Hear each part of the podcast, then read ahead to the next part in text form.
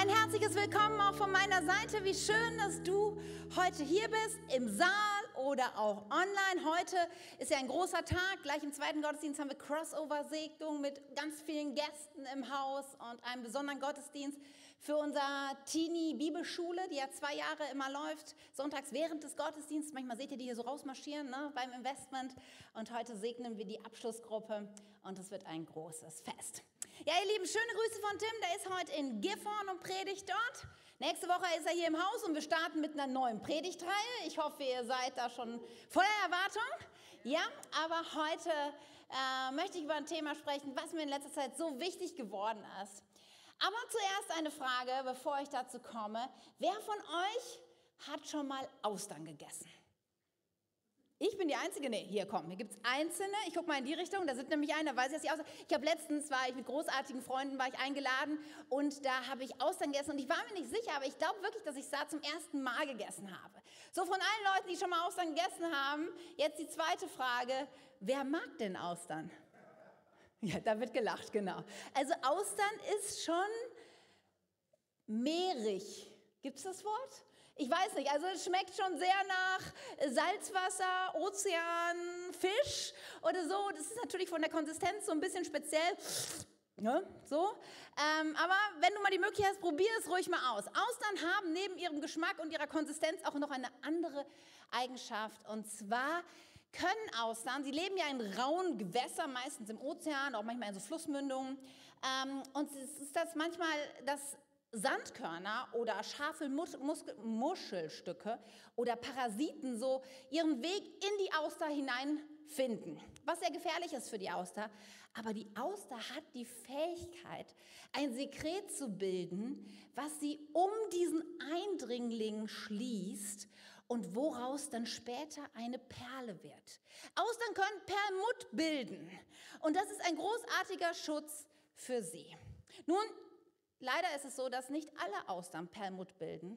Mehr als 50 Prozent tun das nicht. Und wenn ein Sandkorn, ein Eindringling in so eine Auster hineinkommt, dann wandert er durch das Innere des, der Auster und zerstört das Leben dort. Und übrig bleibt oft nur eine leere Hülle. Und vielleicht sind dir auch schon mal Menschen begegnet, wo du denkst, irgendwie ist von diesem Menschen nur noch die Hülle übrig. Vielleicht bist du auch heute Morgen hier oder schaust online zu und hörst das und du denkst, ja, in mir gibt es auch einen Teil, der abgestorben ist. Weißt du, möchte ich dir sagen, so wie die Außer die Fähigkeit hat, Permut zu bilden, so hat uns Gott ein geistliches Pendant gegeben, auf, auf Verletzungen, auf Herausforderungen zu reagieren. Ja, wir haben die Fähigkeit und, und diese, diesen Satz, den habe ich ja mitgebracht, weil ich glaube, das ist so wichtig. Ja, wir haben die Fähigkeit, auf Schmerz, Verletzung und Angriff zu reagieren, sodass diese Übergriffe auf ihrem Weg in unserem Inneren gestoppt werden. Und das ist die Fähigkeit und die Möglichkeit zu vergeben. Wisst ihr, das ist die Permut-Reaktion. Das ist das, was passiert, wenn, wenn, wenn wir Verletzungen erleben. Und ich weiß nicht, was du vielleicht, ja, Muscheln oder Austern, sie sterben durch Sandkörner. Ich weiß nicht, was diese Sandkörner, was diese Dinge in deinem Leben vielleicht sind. Ja, ich habe euch ein paar Vorschläge mitgebracht, was das vielleicht sein kann. Vielleicht hast du das in deinem Leben schon mal erlebt. Ja, hier solche Sachen wie Beleidigung, ja, jemand an deinen Arbeitskollege hat irgendwas, was, was zu dir gesagt, was dich so verletzt hat.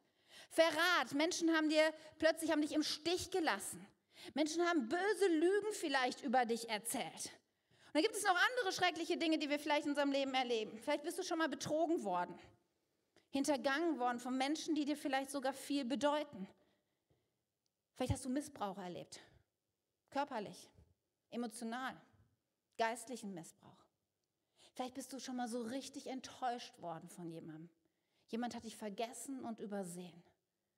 Und das können solche Sandkörner in deinem Leben sein.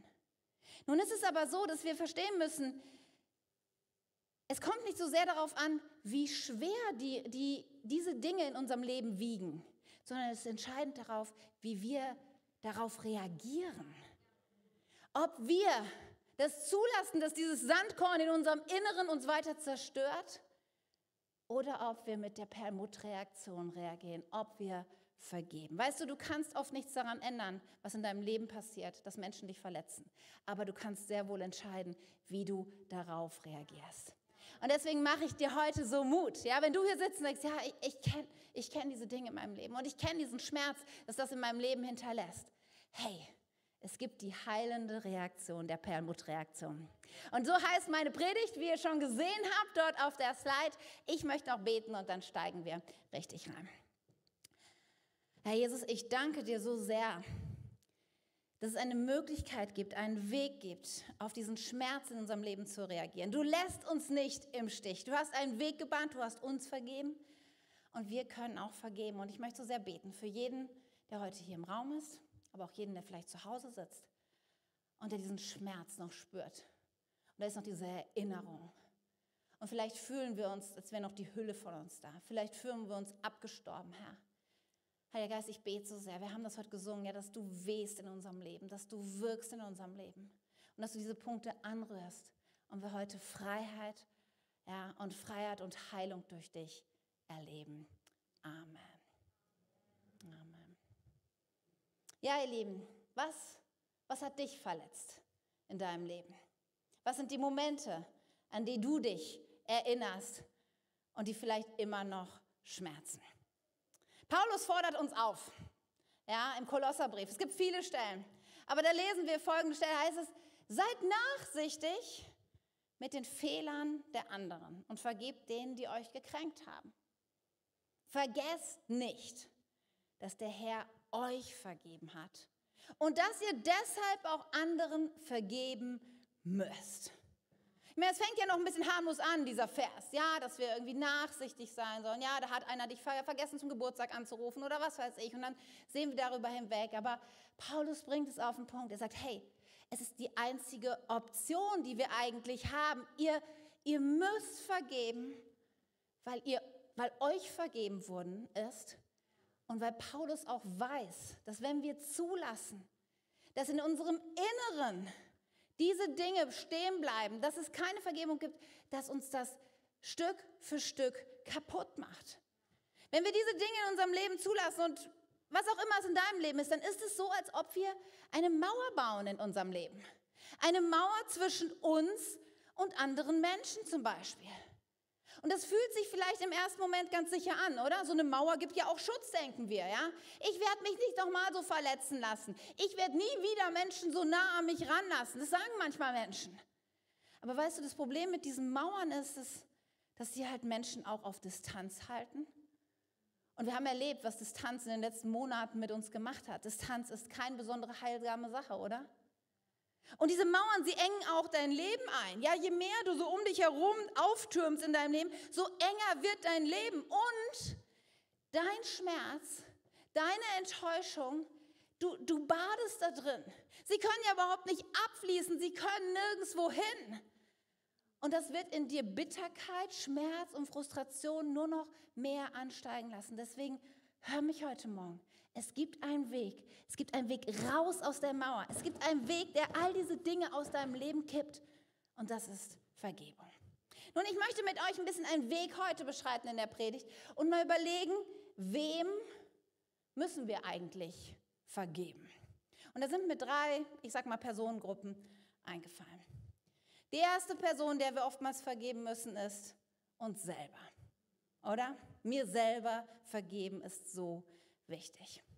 Ich meine, wir haben gerade in dem Vers gehört, vergesst nicht, dass der Herr euch vergeben hat. Jesus Christus ist auf diese Welt gekommen, gestorben und auferstanden aus einem einzigen Grund, damit uns vergeben werden kann. Damit diese Schuld, die in unserem Leben ist, damit sie irgendwie rauskommen kann. Dafür gab es vorher keine andere Lösung. Und das kannst du dir so vorstellen, wie, ich weiß nicht, ob es heute noch gibt, so Schuldscheine, aber kennt das vielleicht, ja? Dir hat jemand 500 Euro geliehen und dann schreibst du auf dem Schuldschein, schreibst, ja, der hat mir 500 Euro, unterschreiben beide. Und dann hast du diesen Schein mit dir, bis du irgendwann diesen, diese Schuld ablösen kannst. Und jetzt stell dir vor, all die Dinge, die du getan hast, all die Lügen, all die kleinen, kleinen Dinge, wo du Menschen irgendwie übersehen hast und wo du Menschen vielleicht hintergangen hast oder wo du nicht die, ne, schlecht geredet hast. Und das sind jedes Mal ein Schuldstein, mehr. Und es ist so, wenn wir zu Jesus kommen, dass wir ihm sozusagen den Schuldschein geben können und sagen, guck, 1000 Euro? Wieder daneben gelegen und Jesus sagt, kein Problem. Ich nehme ihn und ich zerreiße diesen Schuldschein. Ich habe schon dafür bezahlt. Das ist das, was an diesem Kreuz passiert ist. Er hat für uns bezahlt. Und er sagt, vergesst es nicht. Vergesst es nicht. Und das Großartige ist, die Bibel, sie versucht es zu beschreiben, wie stark das ist. Hier zum Beispiel im Psalm 103, da heißt es, denn so hoch der Himmel über der Erde ist. Und wir wissen, das ist eigentlich ein unendlicher Raum, oder? So groß ist seine Gnade gegenüber denen, die ihn fürchten. Gibt dieses Geschenk der Gnade. Obwohl wir es nicht verdient haben, will er uns vergeben. Und jetzt kommt, sofern der Osten vom Westen ist, hat er unsere Verfehlung von uns entfernt. Verstehst du, wir Menschen sind ja manchmal so, wir haben jemandem vergeben und dann kommt wieder so eine ähnliche Situation und dann tischen wir es der Person doch nochmal gerne auf, oder? Ja, ja, ich kenne das schon. Letztes Mal ist es ja genauso gelaufen. Aber weißt du, so ist es mit Jesus nicht. Wenn er vergibt, ist es wie Osten und Westen. Verstehst du, du kannst nie zeitgleich im Osten und im Westen sein. Ja, solange ich auch im Westen gehe, der Osten, ich komme nie im Osten an. Das ist untrennbar voneinander entfernt. Und so ist es, wenn Jesus uns vergeben hat, ist die Schuld weg, ein für alle Mal. Und jetzt ist es aber manchmal so, dass wir sagen, ja gut, okay, Katja, ich habe das begriffen, Jesus hat mir vergeben, aber ich habe mir selber noch nicht vergeben. Und das ist manchmal ein Unterschied. Nur das Problem ist, wenn du dir selber nicht vergeben hast, dann ist es so, als, als würdest du noch hinter der Mauer stehen. Ja, es ist zwar eigentlich schon eingerissen, du hast schon Gnade erlebt, aber du gehst nicht raus aus dem Gefängnis. Du bleibst da stehen, du verharrst du stehst immer noch in der Pfützen von Schmerz und Bitterkeit und Enttäuschung über dich und warum, das du, warum du das getan hast. Es ist so vielleicht ein anderes Bild, als hättest du ein Geschenk bekommen und du hast gesagt, danke, Danke, Jesus, für die Gnade, die du mir gegeben hast, aber du packst das Geschenk nicht aus. Ja, es ist manchmal, kennst du es an Geburtstag, dann legt man Geschenke zur Seite und dann kommen die nächsten Gäste und dies und irgendwie vergisst man das Geschenk und erst am Abend später denkt man, ach, hier, da war ja noch ein Geschenk, krass. Und so ist es manchmal, dass wir diese Gnade nicht auspacken, die Jesus uns gegeben hat. Und vielleicht bist du, ja, ich sag's, ich, ich, ich habe so was Schlimmes getan, ich, ich traue mich fast nicht, diese Gnade auszupacken. Aber solange du hier bleibst, hinter der Mauer, auch wenn sie schon eingerissen ist, Du stehst noch in den Pfützen des Schmerzes und der Bitterkeit und sie färben auf dich ab. Da ist immer noch die Enttäuschung und die Wut über dich und die färben auf dich und auf dein Verhalten ab. Jesus erzählt mal so eine großartige Geschichte, die uns klar macht, was es in uns freisetzt, wenn wir es uns vergeben und Vergebung wirksam wird in unserem Leben. Er erzählt eine Geschichte, wo er im Haus eines Pharisäers ist. Und eigentlich wäre es üblich gewesen, dass dieser Pharisäer oder seine Diener ihm die Füße waschen. Hat er aber nicht. Und Jesus setzt sich hin und dann kommt eine Frau rein, eine Prostituierte. Und sie fällt auf die Knie vor Jesus. Und sie fängt an bitterlich zu weinen. Und mit ihren Tränen benetzt sie seine Füße. Und mit ihren Haaren trocknet sie ab. Und dann hat sie kostbares Öl dabei, zerbricht es, salbt seine Füße. Und sie ist so ergeben vor ihm. So viel Liebe, so viel Dankbarkeit drückt sie aus. Und dann ist dieser Pharisäer und er wie kann Jesus es zulassen, wenn er doch weiß, was für eine schreckliche, sündige Person das ist? Wie, wie, wie, wie wie geht das? Und Jesus, er sieht das Herz des Pharisäers und er erzählt eine interessante Geschichte. Er stellt ihm folgende Frage. Sollen wir weitermachen? Lukas 7.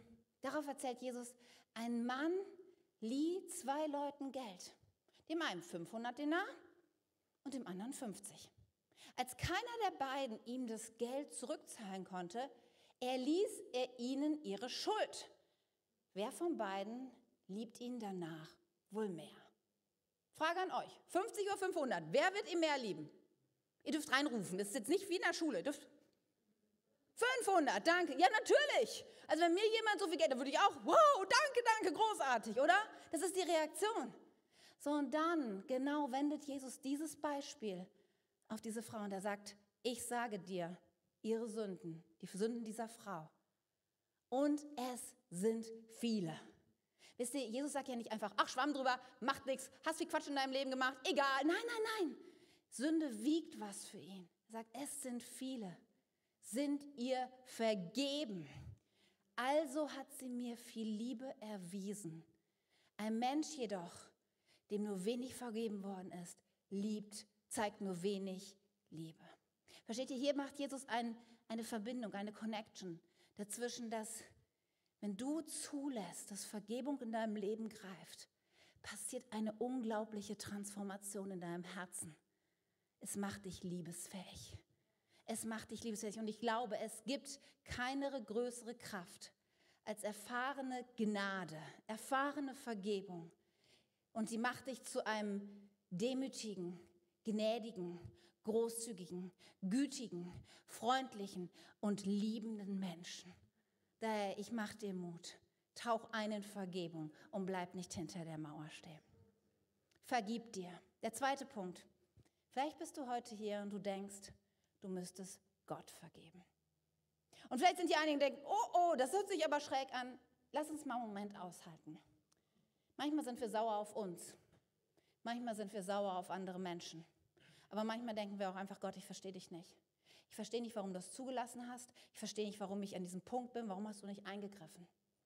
Und aus Fragen werden oft Anklagen. Gott, du bist eben nicht treu. Gott, du bist nicht zuverlässig. Gott, du bist nicht gut. Das sind die Dinge, die dann plötzlich in unserem Herzen entstehen. Nur hier ist ein Problem, hör mich. Wenn Gott die Quelle deines Schmerzes ist, kann er nicht gleichzeitig der Ort deiner Heilung sein. Das ist sehr entscheidend zu verstehen, weil wenn du sagst, Gott ist schuld, Gott ist die Quelle meines Schmerzes, weißt du, was du tust? Du wirst immer von dieser Quelle fliehen und gehen und ihm die kalte Schulter zeiten, dich zurückwenden, schmollend in deine Ecke ziehen. Wenn er die Quelle deines Schmerzens ist, wenn du ihm die Schuld in die Schuhe schiebst. Und das ist ein gefährlicher Weg, den wir beschreiten. Nun wisst ihr, Gott kann mit unserem Frust, mit unseren Enttäuschungen sehr gut umgehen. Wisst ihr, es ist eine heilende Begegnung, wenn wir in unserer Enttäuschung über ihn und darüber, dass er sich echt nicht eingegriffen hat, dass er nicht geholfen hat, wenn wir uns nicht wegdrehen, sondern wenn wir uns zu ihm hindrehen. Denn nur bei ihm finden wir neuen Frieden neue Perspektive. Die Bibel, sie ist voll ja, von solchen Momenten. In dem Psalm, David schreibt davon, er sagt, so oft schmeißt er Gott die Dinge vor die Füße. Er erzählt davon, wie schlimm es ihm geht. Oder Jeremia zum Beispiel. Ein ganzes Buch in der Bibel. Die Klagelieder Jeremias. Sie handeln davon, dass er sich eigentlich bei Gott beschwert. Und ganz ehrlich, Jeremias Leben war, das Wort kann ich jetzt nicht sagen, sehr, sehr schwer. Ja, ein Leben, das keiner von uns hier leben möchte. Und es gibt einen Moment, und ich möchte euch mal mit hineinnehmen in das, was er, wie, wie er Gott begegnet, was er sagt. Da heißt es in, in Klagelieder 3. Jeremia sagt, auf Stein hat er, und damit das klar ist, er redet hier von Gott. Auf Stein hat er mich mit den Zähnen beißen lassen. In den Staub hat er mich gedrückt. Meine Seele hat er vom Frieden verstoßen. Was Glück ist, habe ich vergessen. Stattdessen muss ich sagen, mein Ruhm und meine Hoffnung auf den Herrn sind dahin. Versteht ihr, was er sagt? Vielleicht denkst du, kann man so mit Gott reden? Ja, definitiv. Das sind diese wichtigen Momente, wo wir zu Gott kommen. Und das Bild ist wirklich, er stellt sich das vor, wie, wie er im Staub liegt mit dem Gesicht im Dreck. Und er stellt sich vor, wie Gott noch oben drauf steht und ihn niederdrückt. Das ist der Moment, wie er zu seinem Gott kommt. Und dann, dann, dann lesen wir weiter, weil jetzt passiert etwas, ein, ein, ein Mysterium, ein Geheimnis. Pass auf, es ist so interessant, das weiterzulesen. Nächste Folie, dann fängt er an, denk doch. Er spricht ihn jetzt direkt an, denk doch Gott, denk doch an mein Leid und an meine Verlassenheit, an die Bitterkeit und an das Gift. Immer wieder, immer wieder erinnert sich meine Seele daran und ist so niedergeschlagen. Ich finde das so dramatisch. Hier ist ein Mann am Ende seiner Kräfte. Und er kommt damit zu Gott und er sagt ihm das alles. Er, er schmeißt ihm das vor die Füße und dann passiert dieser, dieser göttliche Moment. Im nächsten Vers heißt es dann plötzlich, dennoch, dennoch will ich mir dies zu Herzen nehmen. Das will ich hoffen. Die Gnade des Herrn nimmt kein Ende und sein Erbarmen hört nie auf. Jeden Morgen ist es neu. Groß ist seine Treue. Meine Seele spricht, der Herr ist mein Anteil. Auf ihn will ich hoffen. Der Herr ist gut zu denen, die auf ihn warten und ihn suchen. Und irgendwie von außen denken wir, ist es die gleiche Person? Ja, ist es der gleiche Mann, der das hat? Und Das ist diese heilige Transformation, die passiert, wenn wir zu Gott kommen, wenn wir mit unserer Frustration und unserer Enttäuschung uns nicht abwenden, sondern sie bei ihm abladen. Weißt du, Gottes Perspektive und Gottes Willen für dich findest du in Johannes 10, Vers 10. So ein Vers, den wir oft zitieren, weil das so fundamental ist, dass du das verstehst. Da heißt es, ein Dieb will rauben, morden und zerstören. Ich aber, und hier spricht Jesus in Person, ich aber bin gekommen, um ihm das Leben in ganzer Fülle zu schenken. Ja, es gibt jemanden, und da hat Tim letzten, vor zwei Wochen so drüber gesprochen, es gibt jemanden, der will Rauben zerstören. Der will dich zerstören als Person, deine Beziehung zerstören zu anderen Menschen und vor allem deine Beziehung zu Gott zerstören. Ja, das ist die Realität. Aber Jesus sagt, mein Programm ist ein ganz anderes. Ich bin gekommen, um Leben in Fülle zu bringen. Und wenn du jetzt hier sitzt und denkst, und das piekst und denkst, ja, mein Leben ist aber nicht Fülle, ehrlich gesagt ist das ganz schön viel Schmerz in meinem Leben. Und du fragst dich, warum ist das? Nun, wahrscheinlich ist es, vielleicht ist es so, dass, dass Menschen etwas Böses dir angetan haben. Und der Humanismus hat nun mal nicht recht, dass der Mensch von Natur aus gut ist. Es gibt, finde ich, kein einziges Indiz, wenn man sich umguckt, dass man sagen kann, der Mensch ist von Natur aus gut. Nein, ist er nicht. Vielleicht ist aber auch der Grund, dass du eine falsche Entscheidung getroffen hast, die dazu geführt hat, dass dir viel Schmerz begegnet ist in deinem Leben. Manchmal sind wir ja so, na, ne, dass wir nicht so, selber, nicht so gern selber in den Spiegel schauen wollen und dann vielleicht nicht gern zugeben wollen, dass die Entscheidung, die wir damals getroffen haben und die Konsequenzen, die das mit sich geführt hat, wir versuchen sie Gott in die Schuhe zu schieben, aber eigentlich war es unser Fehler. Aber vielleicht ist es auch einfach so, dass, dass du Leid und Unrecht erlebt hast, einfach weil wir in einer gefallenen Schöpfung leben. Weil diese Welt eben nicht beherrscht ist von Gottes Willen, sondern von dem, der Zerstörung, Rauben und Morden will. Und dem alles darauf anliegt, dass dieser Welt es nicht gut geht. Und die Ursache dafür liegt nicht in Gottes Willen. Die Ursache darin liegt, dass wir uns irgendwann gegen Gott entschieden haben und, und damit sozusagen Tür und Tor geöffnet haben, dass das Böse diese Welt regiert. Nur vielleicht sagst du, ja, okay, das, das mag ja sein, aber kann Gott denn nicht trotzdem heilen? Und kann Gott nicht trotzdem Ehepartner schenken? Und kann Gott nicht trotzdem endlich einen Arbeitsplatz schenken? Kann, kann Gott nicht bewahren? Bei dem einen tut er es, bei dem anderen nicht. Und das löst oft dann so viel mehr Frustration aus. Und da sind wir an einem so wichtigen Punkt. An dem Punkt, wo wir Menschen begreifen müssen, dass er Gott ist und wir nicht. Und das ist eine uralte Spannung. Schon auf den ersten Seiten der Bibel konnten die Menschen es nicht ertragen, dass sie nicht Gott sein dürfen. Und es ist immer noch unser Wunsch. Wir wollen bestimmen können. Wir wollen ihn voraussagen können. Wir wollen ihn berechnen können. Wir wollen ihn manipulieren können. Aber per Definition, und das habe ich schon so oft gesagt, per Definition wird doch ein Gott nie von seinem Geschöpf berechenbar sein, oder? Dann wäre er kein Gott. Und es ist so ein kostbarer Moment, wenn wir mit all unserem Schmerz und unseren Fragen irgendwann zu Gott kommen und sagen, gut Gott, ich habe so viele Fragen, ich weiß auch nicht, so viel Schmerz, aber ich erkenne an, du bist Gott und ich nicht. Und in diesem Moment, wisst ihr, kann Frieden sich ausbreiten. Und es ist ein gefährliches Spiel und ein gefährlicher Ort, das möchte ich auch sagen. Solange in der eigenen Enttäuschung und in den Vorwürfen gegenüber Gott zu verharren.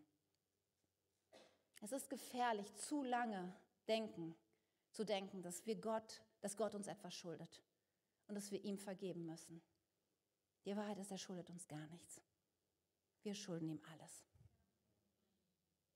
Und ich verstehe Menschen, die in ihrer Frust und in ihrer Enttäuschung auch Fragen an ihn haben, aber ich mache dir so Mut, dreh dich nicht weg sondern such es in der Konfrontation mit ihm, such die Heilung und Befreiung.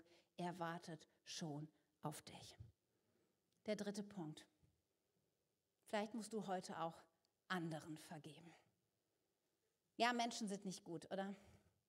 Menschen werden dich verletzen, Menschen missbrauchen dich, Menschen reden schlecht über dich, Menschen verbreiten Lügen über dich, Menschen vergessen dich, Menschen brechen die Freundschaft zu dir, Menschen betrügen dich auf unterschiedlichste Art und Weise. Ja, ich glaube, wir könnten hier viele Geschichten erzählen, wie Menschen einem böse mitgespielt haben, oder? Das ist die Wahrheit.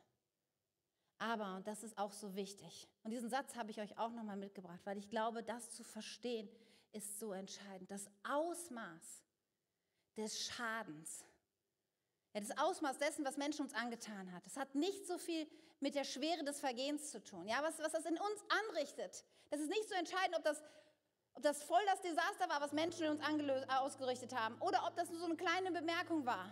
Das ist nicht das Entscheidende. Entscheidend ist, dass es damit zu tun hat, wie wir darauf reagieren. Unsere Reaktion darauf ist entscheidend. Weißt du, ich möchte dir heute sagen, du hast es in der Hand. Du hast es in der Hand, ob, ob dieser Schmerz weiter in deinem Leben zunimmt und dich abtötet, wie das Sandkorn die aussah, oder ob du sagst, nein. Weißt du, ob du vergeben kannst, es hat nichts damit zu tun, ob die andere Person sich bei dir entschuldigt oder nicht. Es hat nichts damit zu tun, ob die andere Person ihr Verhalten verändert oder nicht. Es ist einzig alleine deine Reaktion, Permut zu bilden. Deine Reaktion zu vergeben, deine Reaktion zu sagen, ich lasse das nicht zu, dass diese scharfen Kanten mich zerstören. Und es beginnt immer mit einer Entscheidung. Vergebung ist kein Gefühl. Manchmal sagen das Menschen, ich, ich fühle mich überhaupt nicht danach zu vergeben. Weißt du, ich glaube, Jesus, nein, ich glaube nicht, ich weiß. Jesus hat sich auch nicht danach gefühlt ans Kreuz zu gehen und für dich und mich zu sterben. Mit Sicherheit nicht. Wir kennen die Geschichten im Garten Gethsemane. Sondern er hat sich entschieden. Er hat seinen Willen unter den Willen des Vaters gesetzt und hat gesagt, ich will das eigentlich nicht und ich fühle mich überhaupt nicht. Ich habe wahnsinnige Angst davor. Aber ich gehe diesen Schritt für diese Menschen, weil sie mir so kostbar sind. Du kannst dich entscheiden. Und eine Geschichte hat mich mal besonders berührt und Sie handelt von Corrie ten Boom. Ich weiß nicht, ob ihr sie kennt. Sie ist mit ihrer Familie von den Nazis im KZ inhaftiert worden. Und ihre ganze Familie ist umgekommen ähm, im KZ. Und besonders hat sie darunter gelitten, dass ihre Schwester qualvoll dort gestorben ist. Und nach dem Krieg hat Corrie ten Boom es sich zur Aufgabe gemacht, zu versöhnen. Sie hat gepredigt, sie ist durchs Land gezogen und, und hat darüber gesprochen, wie wichtig es ist, zu vergeben. Und dann gab es diesen Moment, sie war gerade in München auf so einer Veranstaltung, sie hatte gesprochen und die Veranstaltung löst sich so auf und dann sieht sie plötzlich, wie durch den Gang ein Mann auf sie zukommt. Und sie erkennt ihn sofort. Es ist ein Wärter aus dem, aus dem KZ. Es ist einer der Wärter, die dafür verantwortlich sind, dass ihre Schwester starb. Und sie sieht ihre Schwester vor sich im Todeskampf. Sie sieht diesen Mann mit seiner Lederpeitsche. Und dann kommt er auf sie zu und er spricht sie an und er sagt, junge Frau, Sie haben von dem KZ erzählt und ich war dort Wärter. Er kennt sie nicht, es waren Tausende dort und wie sollte er sich noch an sie erinnern können? Und dann sagt er, ich, ich weiß, es war furchtbar und nach dem Krieg bin ich Jesus begegnet und er hat mir vergeben. Aber nun stehe ich hier und ich möchte Sie um Vergebung bitten für das, was ich getan habe. Und er streckt ihr die Hand entgegen. Und ihr, in ihr erfriert alles, weil sie denkt, einfach vergeben? Einfach mit einer Frage um Vergebung soll das vorbei sein? Und sie kämpft innerlich mit sich, was soll sie jetzt tun mit diesem Mann? Sie erinnert sich gerade, sie hat gerade noch über Vergebung gesprochen und jetzt steht dieser Wärter vor ihr. Und in ihrem Buch, da, da schreibt sie über den Moment und da sagt sie, seit dem Ende des Krieges unterhielt ich in Blumendahl das Heim für Opfer des Naziregimes. Und gerade dort konnte ich es doch mit Händen greifen. Nur die, die ihren früheren Feinden vergeben konnten, waren in der Lage zurückzufinden und neu anzufangen, gleich in welchem körperlichen Zustand sie sich befanden. Wer seine Bitterkeit pflegt, blieb invalide. Das war so ebenso einfach wie schrecklich. Und ich stand da mit meinem kalten Herzen. Aber Vergebung ist kein Gefühl. Das wusste ich. Vergebung ist ein Akt des Willens. Und der Wille kann ohne Rücksicht auf die Temperatur des Herzens handeln. Jesus, hilf mir bitte, betete ich leise. Ich kann meine Hand heben. Das wenigstens kann ich tun. Das Gefühl musst du dazu tun. Hölzern Mechanisch legte ich meine Hand in die ausgestreckte Hand des Mannes. Als ich es tat, geschah etwas Unglaubliches. Die Bewegung entstand in meiner Schulter. Sie strömte in meinen Arm und sprang in die umschlossene Hand. Und dann schien diese heilende Wärme mein ganzes Sein zu durchfluten. Tränen kamen mir in die Augen. Ich vergebe dir, mein Bruder, flüsterte ich von ganzem Herzen.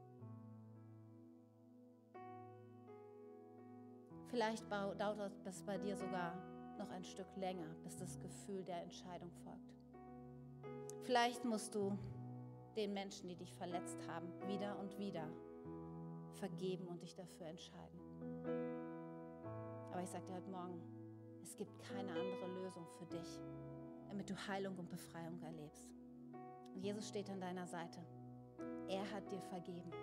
Er ist diesen Weg vorausgegangen. Und er möchte dir heute begegnen in diesem heilenden Augenblick und dir helfen, hineinzukommen in Befreiung und Heilung. Amen. Amen. Lass uns einen Moment beten. Lass uns einen Moment still werden.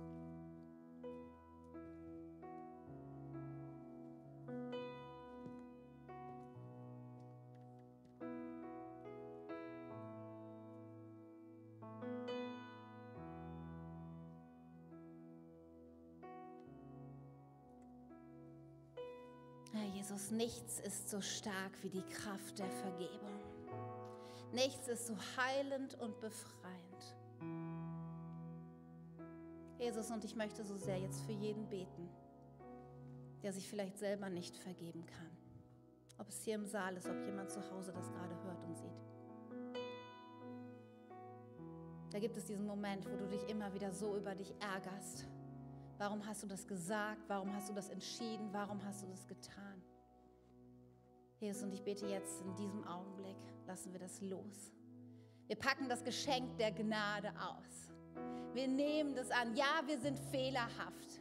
Ja, wir sind Menschen, die bei weitem nicht perfekt sind, Jesus. Ja, wir sagen, wir brauchen Vergebung. Und wir tauchen ein in deine Gnade. Tu dieses Werk der Veränderung in uns, dass wir gnädig, gütig und liebensfähig werden. Jesus, und ich möchte für jeden beten, der hier gerade auch in Konfrontation und in Kampf mit dir steht. Ich möchte für jeden beten, der, der diese Frage hat, warum Gott, wo warst du? Ich bete jetzt für jeden, dass er den Mut hat, aus seiner schmollenden Ecke zu kommen. Den Mut hat, die Mauer zwischen dir und ihm einzureißen und dir alles vor die Füße zu legen. Herr, ich bete dafür, dass wir dieses Gespräch mit dir suchen, so wie Jeremia es getan hat. Ich bete für dieses göttliche Moment, wo wir in deine Arme hineinlaufen mit all unserer Frustration und wie uns plötzlich deine Liebe umschließt und wir wissen, dennoch bist du gut, dennoch bist du immer der starke, liebende Gott, dem alles möglich ist. Herr, ich bete für eine neue Offenbarung im Herzen von Menschen, dass sie das ergreifen können und sehen können, wer du bist. In dir ist das Leben in Fülle. Jesus, zeig es Menschen neu. Jesus, und wo wir anderen vergeben müssen. Egal was es sind, ob es diese kleinen stichelnden Bemerkungen waren oder ob es dieser starke Betrug und das Hintergehen oder der Missbrauch war. In Jesu Namen, wir werden nicht länger zulassen, dass dieses Gift uns uns runterzieht und uns fertig macht, uns vergiftet, uns das Leben nimmt. In Jesu Namen, wir wollen diesen Menschen jetzt vergeben. Und wer immer das ist in deinem Herzen, sprich jetzt diesen Namen aus, sag, ich will vergeben. Es fängt mit einer Entscheidung an, Jesus, und wir wollen diese Entscheidung treffen, auch wenn unsere Gefühle uns gerade was anderes sagen. Aber wir wollen nicht länger zulassen, dass dieses Gift uns tötet. Jesus, wir vergeben. Wir setzen frei und wir erleben deine Heilung. Jesus, in deinem Namen. Komm, lass uns ihn nochmal singen. Komm, lass uns ihn nochmal groß machen und ihm begegnen. Wir singen, lass uns frischen Wind wehen. Lass frischen Wind wehen, den Atem des Himmels,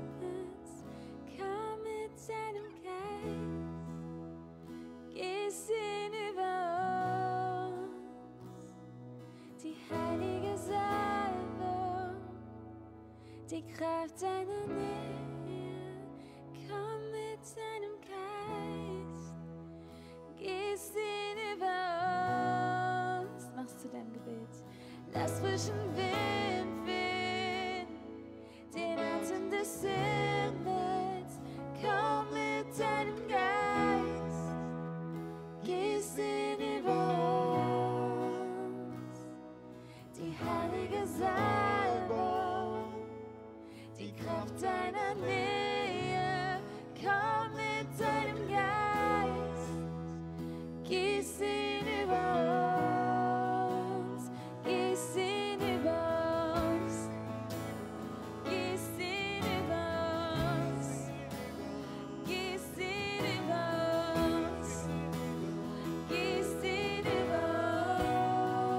Lass uns doch mal singen.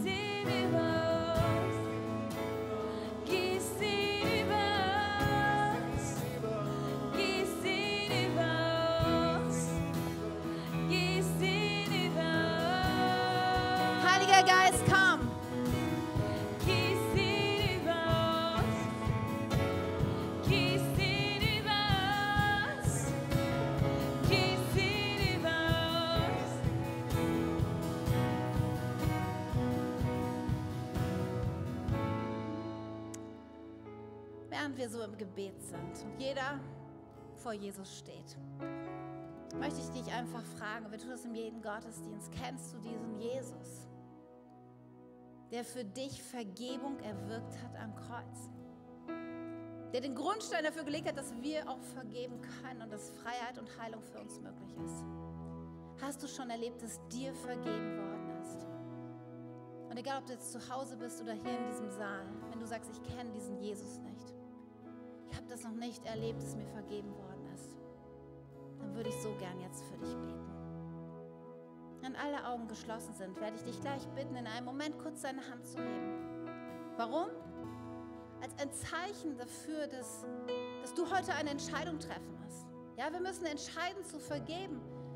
Aber es ist auch eine Entscheidung, dieses Geschenk anzunehmen der Gnade, dass Jesus sagt, ich liebe dich so sehr, ich will dir vergeben, ich will dir ein neues Leben geben.